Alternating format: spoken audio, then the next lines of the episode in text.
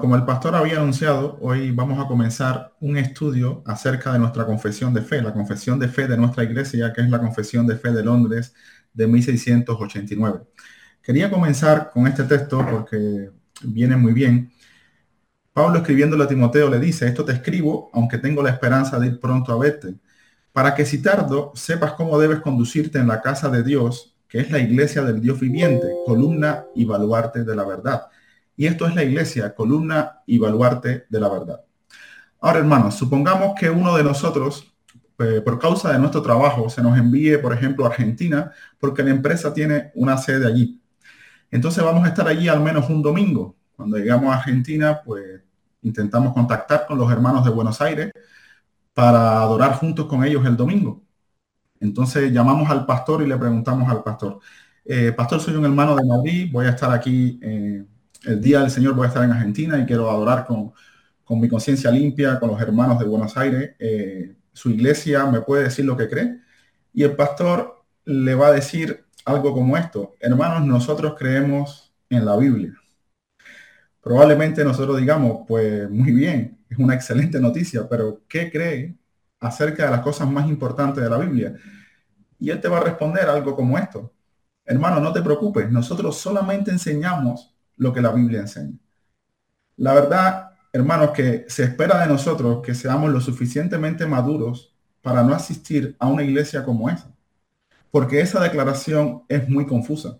De hecho, si nosotros vamos a esa iglesia, nos podemos encontrar cualquier cosa, porque son muchas iglesias que no son iglesias que dicen creer en la Biblia. Así que no es suficiente con decir yo creo en la Biblia. Ojalá Ojalá fuera suficiente con decir yo creo en la Biblia. Pero desde el minuto cero, la iglesia ha tenido que definir la verdad para separarse del error. Y lo ha hecho precisamente mediante credos y confesiones. Estas dos palabras significan lo mismo, credo y confesión. Por ejemplo, en el siglo I, ya en el siglo I encontramos un documento que se llama la Didache. incluso algunos dicen que ya estaba vigente en el año 60 en el año 60, es decir, todavía estaban los apóstoles y ya este documento estaba vigente en la iglesia, en la iglesia primitiva del siglo I. También lo que se conoce como la regla de la fe. Los teólogos de la iglesia primitiva, Ignacio, Tertuliano, tenían un resumen de las cosas que se deberían creer y ellos le llamaban la regla de la fe. Y es curioso porque tenían mucha similitud entre uno y otro. Pero luego tenemos el credo apostólico, siglo III. Para el año 289 ya el credo apostólico era muy conocido entre todas las iglesias del Señor. Pero también tenemos el credo niceno, siglo IV, el cientos y tanto, y todos los demás concilios. Pero incluso, hermanos, escuchen bien, incluso hay estudiosos que creen que entre las páginas de la Biblia se encuentran pequeñas, pequeñas confesiones de la fe cristiana que ya usaba la iglesia primitiva y que el Espíritu Santo usó como fieles y verdaderas. Por ejemplo, en este texto, e indiscutiblemente grande es el misterio de la piedad. Dios fue manifestado en carne, justificado en el Espíritu, visto de los ángeles, predicado a los gentiles, creído en el mundo, recibido arriba en gloria. No sé si notan que que tiene forma de poema, está escrito en forma de poema. Esto probablemente ya circulaba entre las iglesias, probablemente se cantaba en himnos dentro de la iglesia. Era una pequeña confesión de fe de la iglesia primitiva. Pero miren este otro ejemplo. Palabra fiel es esta. Si somos muertos con Él, también viviremos con Él. Si sufrimos, también reinaremos con Él. Si le negaremos, Él también nos negará. Si fuéramos infieles, Él permanece fiel. Él no puede negarse a sí mismo. Mis hermanos, también está en forma de poema, en forma de verso. Esto probablemente, de acuerdo con los estudiosos, ya circulaba entre, entre las iglesias primitivas. Pequeñas confesiones, pequeñas declaraciones de la fe del Evangelio. La iglesia desde sus inicios ha tenido que definir la verdad para defenderla y separarse del error. No basta, mis hermanos, no basta con decir yo creo en la Biblia. Tienes que decir qué tú crees que enseñan las escrituras. Miren lo que dice Herman Babi, un teólogo del siglo XIX excepcional. Él dice, la iglesia de Cristo tiene una tarea que cumplir con respecto al dogma. El dogma es una palabra que se usa en teología para referirse a doctrina. Para conservar, explicar, comprender y defender la verdad de Dios que le ha sido confiada. La iglesia está llamada a apropiarse mentalmente de ella, mentalmente de ella. Ahora dice asimilarla interiormente, creerla en tu corazón y ponerla por obra y profesarla en medio del mundo como la verdad de Dios. Hermanos, nunca la ignorancia bíblica, nunca la falta de rigor bíblico, la falta de estudio y nunca la cobardía en defensa de la verdad han sido tratados como algo bueno en las escrituras. Nunca. Esto nunca es bueno. A veces a nosotros, los reformados, se nos acusa de estar envanecidos por el conocimiento, de que somos orgullosos. Ahora, hermano, eso puede ser verdad, pero escuche esto que voy a decir. Y no lo digo como alguien que está ofendido, ni lo digo como alguien que está buscando revancha o venganza. Yo ni siquiera diría esto a aquellos que nos acusan y nos atacan. Pero lo digo para nosotros. Es todavía más orgulloso. Es una falta total de nobleza no dedicarnos al estudio y a la defensa de la fe. Hermanos, eso es todavía más orgulloso. Si tú cuando tratas con otros hermanos te das cuenta que tienes más verdad y eso te envanece, hay algo mal en ti. Pero no es el exceso de conocimiento, es por la falta de amor. Pide más amor, pero no menos conocimiento. Pide más amor, pero no menos conocimiento. Usa las palabras de Pablo en Corintio. ¿Qué tienes? ¿Qué te distingue que no hayas recibido? Y si lo recibiste, ¿de qué te glorías? Si aún tienes más conocimiento, pues entiende que esto es una gracia del Señor. ¿Cuántos de nosotros nacimos en una iglesia bautista reformada? Además de nuestros hijos, probablemente ninguno nacimos en una iglesia bautista reformada, pero por gracia se nos ha traído a la sana doctrina. Es por gracia, tienes más conocimiento de la verdad.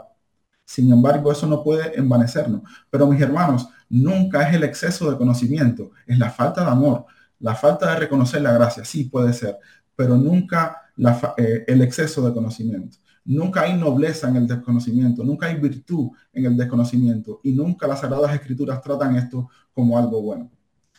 Nosotros debemos conocer, conservar, explicar y defender la verdad de Dios. Y esto la iglesia lo ha llevado a cabo a través de la historia mediante credos y confesiones. Siempre la iglesia ha tenido que emitir documentos para separarse del error.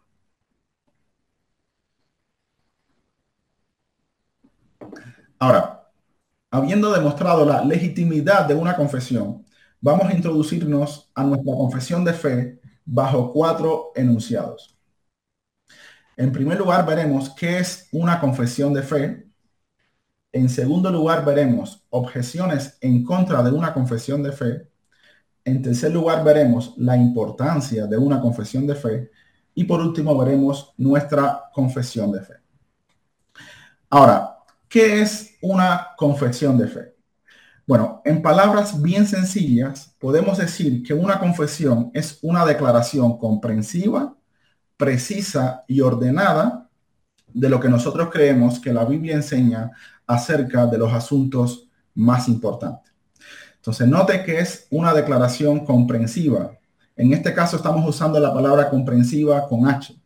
La palabra comprensiva sin H lo que significa es entender, comprender pero con H significa algo más, significa abrazar, rodear una cosa por todas sus partes. Y la meta de una confesión debe ser esa. Una confesión debe declarar en una forma concienzuda y balanceada el contenido de las escrituras, de manera que ninguna cosa importante quede sin tocar en la presentación de lo que nosotros creemos en una confesión de fe, ninguna cosa importante de la escritura debe quedarse sin tratar. Por eso es que usamos esta palabra comprensiva. Y precisamente esa es una de las características de las sectas falsas. Ellas no predican todas las verdades de las escrituras, sino que ellos toman solo algunas verdades, algunas veces hasta distorsionadas, y esas son las verdades que proclaman por todas partes, dejando fuera otros aspectos de las escrituras de tanto o mayor importancia que esas. Pero nosotros debemos tener como meta poder decir como Pablo a los ancianos de Éfeso, yo no he rehuido anunciarles todo el consejo de Dios. Por eso es que la primera característica que debe tener una confesión de fe es que sea comprensiva. Ahora, en segundo lugar, debe ser también una declaración precisa. En una verdadera confesión no hay lugar para declaraciones ambiguas, ya que el uso inadecuado de una sola palabra puede hacer una gran diferencia. Por ejemplo, ¿cuál de estas dos frases es la correcta con respecto a la doctrina de la Trinidad? En primer lugar, creemos en un Dios que se mantiene, perdón, creemos en un Dios que se manifiesta en tres personas o creemos en un Dios que subsiste en tres personas. Parecen que dice lo mismo, pero son dos declaraciones muy diferentes. Una es bíblica y la otra es herética. ¿O cuál de estas dos frases? La justificación es un acto de Dios o la justificación es un proceso. Parece que está hablando de lo mismo, sin embargo son diferentes. La justificación es el acto en el que Dios nos declara justos o la justificación es el acto en el que Dios nos hace justos. ¿Se dan cuenta? Como podemos ver, estas declaraciones aparentemente están enseñando lo mismo. Sin embargo, una es herética y la otra es bíblica. Por eso es que nosotros decimos que las confesiones de fe deben ser precisas. Y si algo tienen de peligroso las confesiones de nuestro tiempo, es que son ambiguas para tratar de que la unidad sea preservada a toda costa y que cada vez más personas puedan estar dentro de la iglesia. Ese es el objetivo de las confesiones modernas, que no son verdaderas confesiones porque no son precisas, son ambiguas, evitando la confrontación con la verdad.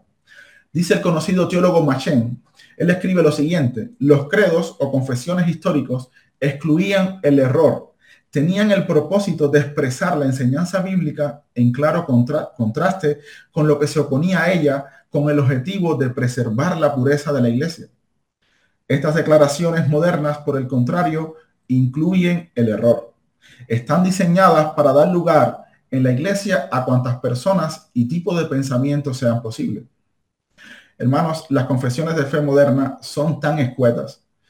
Traía algunas, pero al final por cuestión de tiempo no las puse, pero son tan, tan escuetas, tan ambiguas. Hermanos, ahí puede estar cualquier tipo de persona con cualquier tipo de error. No es una verdadera confesión de fe. Las confesiones de fe deben ser precisas. Y el primero que nos dio un ejemplo acerca de esto fue nuestro propio Dios.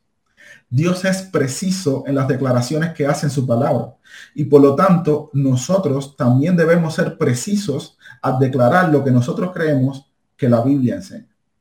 Entonces, una confesión de fe es una declaración comprensiva, precisa, pero también es una declaración ordenada.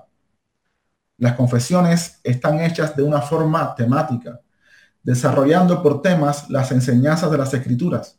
Comienzan generalmente con la escritura misma, definiendo lo que creemos acerca de ella.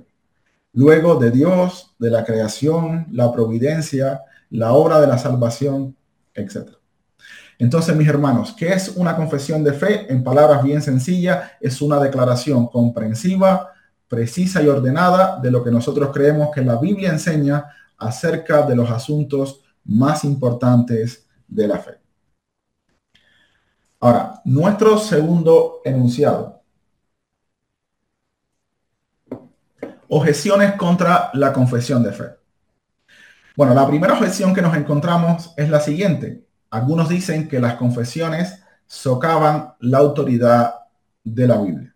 Esta es la primera objeción en contra de la confesión. O sea, si me pones una confesión de fe, eso es un documento que va a estar a la altura de la Biblia o va a socavar la autoridad de la Biblia. Bueno, lo primero que tenemos que decir es que es totalmente infundada. Miren lo que dice nuestro primer párrafo del capítulo 1 de nuestra confesión. Capítulo 1, el párrafo 1 de nuestra confesión dice así, la Santa Escritura es la única regla suficiente segura e infalible de todo conocimiento, fe y obediencia salvadores. La Santa, Escritura, es la única regla suficiente, dice hermanos, la confesión no apunta a ella misma. O sea, no tiene intención la confesión de apuntar a ella misma, apunta más bien a las escrituras.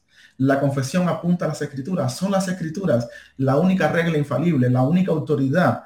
Ellas son inerrantes, son infalibles, son la única autoridad y son totalmente suficientes. No es que solamente son la única autoridad, es que ellas son totalmente suficientes y nada más. ¿Se dan cuenta? Entonces la confesión no está apuntando a la autoridad de las escrituras, no está apuntando a ellas mismas, sino que apunta a las escrituras. Lo cierto es, mis hermanos, que desde el punto que tú tienes las, escrituras en tus manos y la comienzas a leer y dices que crees en ella, eso te llevará inevitablemente a sacar de ella un contenido, un grupo de enseñanza. Y una vez que consideres estas cosas en profundidad, entonces tú entiendes lo que dice el libro y lo citas y lo defiendes. El resultado ineludible para todo creyente, para toda persona que se expone a este libro es realizar, aunque sea mentalmente, una confesión de fe. Aunque sea mentalmente, tú entiendes algo, tú tienes una confesión de fe, aunque sea mentalmente. Miren lo que dice Robert Martin.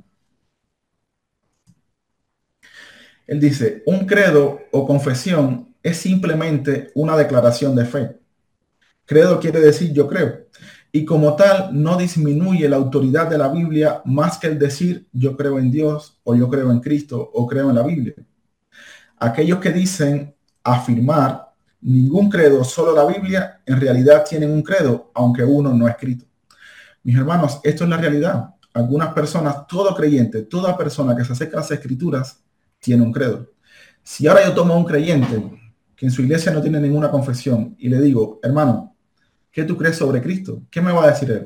Me va a decir muchas cosas. Me puede decir, por ejemplo, yo creo que Cristo fue sin pecado. O sea, en las escrituras vemos que Cristo no cometió pecado ni se halló engaño en su boca. Esto es una declaración de fe. Cristo es sin pecado. ¿Se dan cuenta? Esto no está apuntando, no está eh, destruyendo la autoridad de las escrituras. Es sencillamente, yo creo que esto enseña las escrituras. Miren cómo dicen Carl Truman en su libro El imperativo confesional. Él dice, quiero señalar aquí que los cristianos no están divididos entre los que tienen credos y confesiones y los que no lo tienen. Más bien están divididos entre los que tienen credos y confesiones públicos, que están escritos y existen como documentos públicos, sujetos al escrutinio público, a la evaluación y a la crítica. Y los que tienen credos y confesiones privados que a menudo son improvisados, no están escritos y por consiguiente no están abiertos al escrutinio público, no son susceptibles a evaluación y de manera crucial e irónica no están, por lo tanto, sujetos a ser probados por las escrituras para ver si son verdaderos. Mis hermanos, ¿qué está diciendo este maestro? Está diciendo, en realidad todo el mundo tiene un credo y eso es así. Cualquiera que lee las escrituras tiene una idea de lo que eso quiere decir. Lo que él está diciendo es que algunos lo tienen mentalmente, lo cual es un poco deshonesto porque nunca se puede comprobar, nunca se le puede comprobar por las escrituras si lo que ellos piensan y creen es correcto. Está dividido entre ellos y nosotros que, tenemos un credo público. Mis hermanos, nuestra confesión es pública. Cualquiera la puede criticar, puede comprobar por las escrituras si estas cosas que nosotros creemos es en realidad así. Es en realidad así.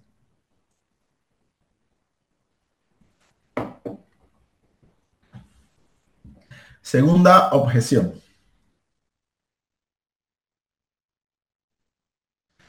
Las confesiones no son necesarias. Todo lo que necesitamos es la Biblia. Y otra vez, hermanos, esto a simple vista puede parecer piadoso. Esto puede parecer piadoso.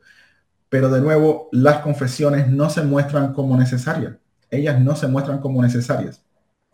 Lo único que necesitamos es la Biblia. Ahora, pero las confesiones nos enseñan para qué necesitamos la Biblia. Las confesiones, como dije antes, son muy precisas. Esta declaración no es precisa del todo, porque yo pudiera preguntar, ¿son necesarias las escrituras para aprobar un examen de matemática? Si alguno de nuestros hijos que están en la escuela eh, mañana tienen un, un examen de matemática, nosotros no le vamos a dar la Biblia para que estudie matemática, le vamos a dar libros de matemática le vamos a dar apuntes de matemática, videos de matemática, porque la Biblia no es un libro de matemática. Ahora, ¿qué dice nuestra confesión? Miren lo que dice nuestra confesión. En el capítulo 1, párrafo 6. Todo el consejo de Dios tocante a todas las cosas necesarias para su propia gloria, la, la salvación del hombre, la fe y la vida está expresamente expuesto o necesariamente contenido en las Sagradas Escrituras. Entonces, ¿para qué son suficientes? Para la gloria de Dios, para la salvación del hombre, para la fe, para la vida, para la piedad. Solo ellas son necesarias. Solo ellas son necesarias. Hermanos, nosotros no le hacemos exégesis a la confesión, le hacemos exégesis a la Biblia. La confesión es útil, no es autoritativa, es solamente útil para definir la verdad. Vieron que el párrafo 6 es una declaración mucho más precisa que la declaración de arriba, porque dice explícitamente para qué son necesarias las escrituras, para una vida de piedad, que glorifica a Dios. Es verdad que las escrituras no le van a enseñar matemática a nuestros hijos, pero van a enseñarle cómo podemos enfrentar un examen de tal manera que le demos gloria a Dios, que seamos honestos, que no cometamos fraude, que nos preparemos eh, de manera intencionada para el examen, para salir bien. A eso sí nos enseñan las escrituras, a una vida de piedad y a una vida que da gloria al Señor. Entonces, las confesiones no se presentan como necesarias, son sencillamente declaraciones precisas de la verdad que enseña las escrituras. La Biblia es suficiente. ¿Para qué? Para toda vida de piedad, para toda vida que da gloria a Dios, para el conocimiento de la salvación que es en Cristo Jesús, etc. Ahora, otra objeción, solamente son tres objeciones las más comunes que a menudo nosotros nos podemos enfrentar. Dice que requerir sujeción a una confesión es infringir mi libertad de conciencia. Esto es otra objeción que se levanta en contra de la confesión. Ahora, mis hermanos, esto realmente no tiene mucho sentido. Nadie te va a perseguir por no creer en la confesión. O sea, ni siquiera el gobierno civil, ni siquiera el gobierno de la iglesia. Si tú encuentras que nuestra confesión no está acorde a lo que tú piensas, tú con libre conciencia puedes dirigirte a otra iglesia. Nadie eh, te va a obligar a creer eh, en esta confesión. Tú eres libre, tu conciencia no está atada a esta confesión. Tu conciencia debe, tu conciencia debe estar atada a las escrituras y solo a las escrituras, no a la confesión. Entonces es infundada totalmente esta, esta objeción. Ahora, pero ¿por qué se levanta este tipo de objeción? Miren lo que dice Babi. Herman Babi dice, la función de las confesiones o credos no es empujar las escrituras al fondo, sino mantenerlas y protegerlas contra el capricho individual. Lejos de violar la libertad de conciencia, la apoya contra toda clase de espíritus heréticos que buscan descarriar las almas débiles y desinformadas, y finalmente, las confesiones no impiden el crecimiento del conocimiento, sino que lo mantienen en el correcto curso del desarrollo y ellas mismas deben ser comprobadas y revisadas contra las Sagradas Escrituras como única norma de fe. Tal examen y revisión pueden tener lugar en cualquier momento, aunque debe hacerse de manera justificada y legítima. ¿Qué está diciendo Babi? Que las confesiones de fe no buscan someter tu conciencia, pero sí te van a dar unas herramientas para que otras personas no aten tu conciencia a sus credos personales. Cuando las personas no se someten a los credos históricos de la iglesia, en realidad tienen un credo caprichoso, un credo individual, sin ninguna ayuda externa, son como una isla. Y entonces estas mismas personas son las que obligan a cristianos que no están firmes en su fe y atan su conciencia para seguir sus propios credos individuales. Entonces, mis hermanos, no está apuntando la confesión de fe a tu conciencia. No está exigiendo que ates tu conciencia a la confesión de fe, solo a la Biblia. Mis hermanos, nosotros no vamos a morir por la confesión de fe, vamos a morir por las grandes doctrinas de la Biblia.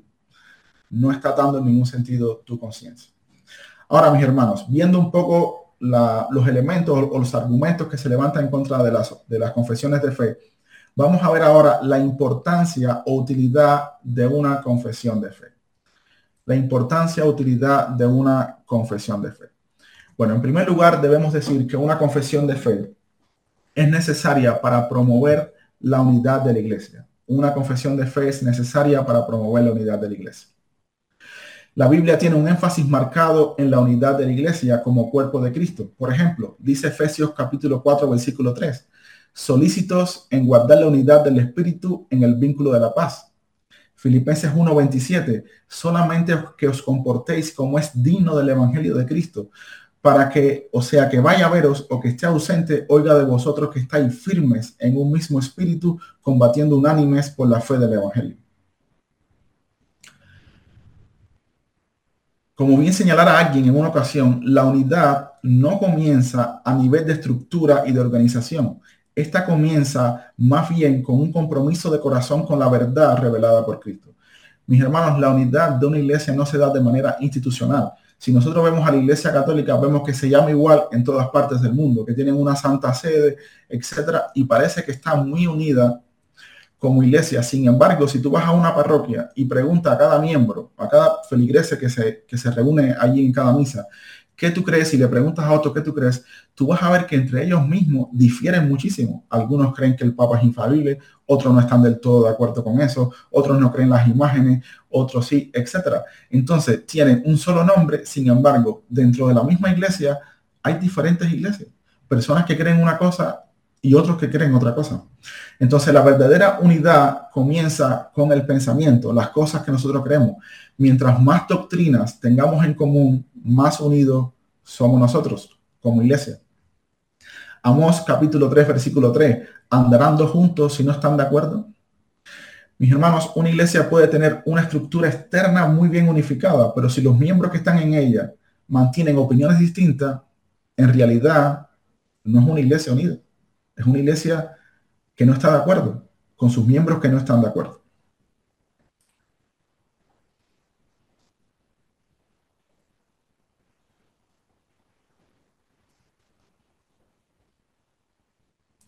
Ahora, en segundo lugar, en primer lugar, una confesión es muy importante para promover la unidad dentro de la iglesia. En segundo lugar, una confesión de fe es importante y es necesaria para la proclamación y defensa de la verdad. Para la proclamación y defensa de la verdad. En casi todas las escrituras se nos habla que la iglesia está llamada a contender ardientemente por la fe, pero que esta fe es una fe definida, es una fe específica por la fe del Evangelio. Para poder hacer esto, hermanos, debemos definir la verdad que vamos a defender y proclamar. Dijo un, escritor en una ocasión, para arribar a la verdad debemos deshacernos de los prejuicios religiosos, debemos dejar que sea Dios quien hable, nuestra apelación es a la Biblia para obtener la verdad. Ahora, esta declaración es correcta, sin embargo, esto aparece en Sea Dios Veraz de los testigos de Jehová. Entonces, mis hermanos, como mostramos al principio, no es suficiente decir yo creo en la Biblia. Los testigos de Jehová creen en la Biblia y sin embargo cuando le preguntemos por la Trinidad, nos vamos a dar cuenta que ellos creen cosas muy diferentes a las cosas que nosotros creemos.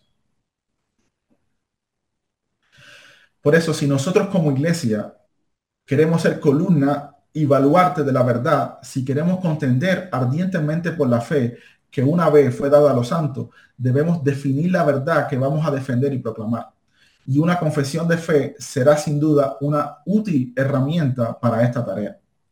Con una confesión de fe nosotros podemos saber dónde estamos, qué creemos, dónde estamos parados y dónde están los que están afuera, los que no creen como nosotros. ¿Por qué, ¿Por qué más es útil y por qué más es necesaria? Es necesaria para el mantenimiento del orden de la iglesia. Romanos capítulo 16, versículo 17. Mas os ruego, hermanos, que os fijéis en los que causan divisiones y tropiezos en contra de la doctrina que vosotros habéis aprendido y que os apartéis de ello. La Biblia manda que nos fijemos en aquellos que causan divisiones y tropiezos en contra de la doctrina. Dice Pablo a Tito, al hombre que cause divisiones, después de una y otra amonestación, desecha. Ahora, hermanos, ¿cómo podemos saber quién está creando división y tropiezo en contra de la doctrina si nosotros no hemos definido las cosas que nosotros creemos. Para cumplir el mandamiento que encontramos en Romanos capítulo 16, debemos saber o debemos definir la verdad. Sin una confesión de fe es prácticamente imposible hacer esto. Si no hay una norma de fe en la iglesia, los hermanos pueden creer lo que quieran y pueden poner tropiezos en contra de la doctrina.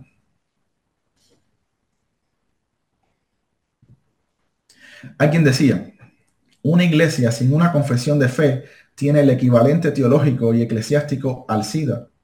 Una persona con SIDA no tiene inmunidad contra los virus que lo atacan. Así pasa en una iglesia sin confesión de fe. Todos los errores teológicos y doctrinales se van a meter en la mente de los hermanos y nadie podrá frenar esto. Noten, hermanos, que la exhortación de Pablo en Romanos 16 de cuidar la sanidad doctrinal de la iglesia no va dirigida a los pastores. Esta exhortación es dirigida a toda la iglesia, lo que implica que todos los miembros de la iglesia deben saber con precisión qué es lo que su iglesia cree. En cuarto lugar, es necesaria una confesión de fe para evaluar a los ministros de la palabra. Las escrituras nos dice que los ministros de la palabra deben ser fieles a, las enseñanzas apostólicas. También se nos manda a evaluar la sanidad de los maestros que vienen a nosotros. Dice Primera de Juan capítulo 4 versículo 1, amados, no creáis a todo espíritu, sino probad los espíritus si son de Dios, porque muchos falsos profetas han salido por el mundo. Pero si nosotros no sabemos lo que creemos, ¿cómo podremos evaluar a ese hombre que nos va a traer la palabra si no tenemos una confesión de fe? Ese fue el espíritu que el Señor alabó en la iglesia de Éfeso, en Apocalipsis capítulo 2. Esta iglesia no dejaba que cualquier persona enseñara y que dijo Cristo, yo los alabo por eso. Quinto lugar, es necesaria para darnos un sentido de continuidad histórica. Para esto también es necesario una confesión de fe. Hermanos, ¿cómo sabemos nosotros si nuestra congregación no es una anomalía histórica? Que no somos los únicos en la historia que han creído de esta manera? Bueno, a través de una confesión de fe.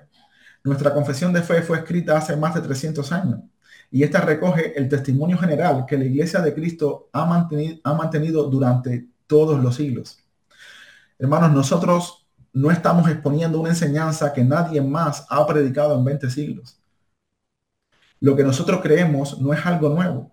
Lo que nosotros creemos, predicamos, tratamos de enseñar lo que el pastor enseña cada cada domingo desde el púlpito es lo mismo que creyeron los bautistas primero hace 300 años, lo que creyó Agustín en el siglo 4, 4 y 5, lo que creían los apóstoles es lo mismo. si tú tienes algo nuevo en teología, si hay algo que tú descubres en teología hoy en día, pues probablemente, casi con total seguridad, es herejía. Decía Spurgeon, lo nuevo en teología es herejía. Mis hermanos, porque la iglesia no comenzó con nosotros. La iglesia y el obrar del Espíritu Santo no comenzó en el siglo XXI. El Espíritu Santo descendió en Pentecostés y desde, ahí, por estos 20 siglos, el Espíritu Santo ha llevado a cabo su obra. Por eso, si tú trazas una línea histórica hacia atrás y tú no eres capaz de encontrar a nadie en toda la historia que crea como tú, mis hermanos, probablemente estés fuera de la fe cristiana. Porque el Espíritu Santo no comenzó a obrar cuando tú creíste. Entonces, las confesiones de fe nos dan un sentido histórico de continuidad histórica. Es verdad, lo que estamos creyendo nosotros aquí, los creyeron nuestros hermanos hace 300 años. Y lo que ellos vieron hace 300 años lo encontraron en los Valdés, en, en Wycliffe, en la iglesia primitiva. Hay un sentido de continuidad histórica porque el Espíritu Santo no ha cesado de obrar. Para todas estas cosas es importante una confesión de fe. Ahora, mis hermanos, cuarto punto, nuestra propia confesión. Y a esto es a lo que le vamos a dedicar en las próximas clases. Vamos a ir capítulo por capítulo estudiando nuestra confesión de fe. Nuestra confesión de fe tiene 32 capítulos y en ellos se exponen las doctrinas más importantes de la fe cristiana. Estos 32 capítulos los pudiéramos dividir en cuatro grandes sesiones. La primera sesión, conocida como los fundamentos de la fe, ahí podemos ver las cosas que nosotros debemos creer de las Sagradas Escrituras, de Dios y la Santa Trinidad, del decreto de Dios, de la creación, de la caída del hombre en pecado y su castigo, del pacto de Dios, de Cristo en mediador. En una segunda sesión llamada La religión experimental, podemos encontrar las cosas que nosotros experimentamos. El libro albedrío, el llamamiento eficaz, la justificación, la adopción, el arrepentimiento para vida, las buenas obras, la perseverancia de los santos, etcétera. En una tercera sesión encontramos las instituciones divinas. Ahí comienza esta sesión con la libertad cristiana y la libertad de conciencia y vemos cómo está la iglesia, las autoridades civiles, el matrimonio, etcétera. Y la última sesión que es lo que se conoce como la escatología, que es la doctrina de las últimas cosas, las cosas que van a pasar, que la Biblia enseña que van a pasar antes de la eternidad, antes de que entremos completamente a la eternidad. Bien, mis hermanos, esto fue a modo de introducción. Recuerden que no tenemos que mirar con recelo las confesiones, pero sí tenemos que estudiarlas y comprobar por las escrituras que estas son verdad. El único libro que nosotros debemos mirar sin ninguna pizca de sospecha es la Biblia. Nosotros no vamos a examinar la Biblia, la Biblia nos examina a nosotros. Pero cualquier escrito humano debe ser examinado a la luz de las escrituras. Son las escrituras el último juez, el, juez final de toda controversia religiosa. No una confesión, sino las escrituras. Sin embargo, mis hermanos, las confesiones tienen una gran utilidad. Alguien puede decir, bueno, ¿por qué una confesión de hace 300 años? Bueno, la verdad es que esta es la confesión más precisa que hemos encontrado. Si alguien trae una confesión más precisa que esta, que nos muestre, que la muestre la confesión más precisa que esta. Pero recuerden que esta confesión fue creada en una época excepcional de la historia cristiana. Yo no digo que no se pueda hacer una mejor, seguramente sí, todo escrito humano es susceptible al error y tiene margen de mejora, pero se hizo en una época donde la iglesia dio mucho fruto. Aquí había una piedad generalizada, aquí también había una erudición generalizada. Estos hombres desayunaban Biblia, almorzaban Biblia y comían Biblia. No había tiempo para mucho más, era la Biblia todo el tiempo. Spurgeon decía de los puritanos, específicamente de John Bunyan, pínchalo donde quiera y verás que no sale sangre, va a salir Biblia. Entonces, consideremos estas cosas en su justo juicio. No son las escrituras, obviamente no. Solo las escrituras están arriba y nadie puede acercársele. Pero estas confesiones de fe son muy útiles para nosotros. Son muy útiles para nosotros. Bien, vamos a orar. Padre, muchas gracias, Señor, por tu actuar en la historia. Gracias por la obra del Espíritu Santo a través de los años. Gracias por los maestros del pasado. Señor, ayuda a nuestra iglesia a definir la verdad de manera precisa para defenderla y proclamarla como tu palabra infalible lo merece. Señor, para esto te rogamos gracias. Ahora, Padre, atiende nuestras oraciones y contéstalas según tu voluntad. Danos paciencia para esperar y confianza en tu sabiduría. Todo te lo pedimos en el nombre de Cristo. Amén.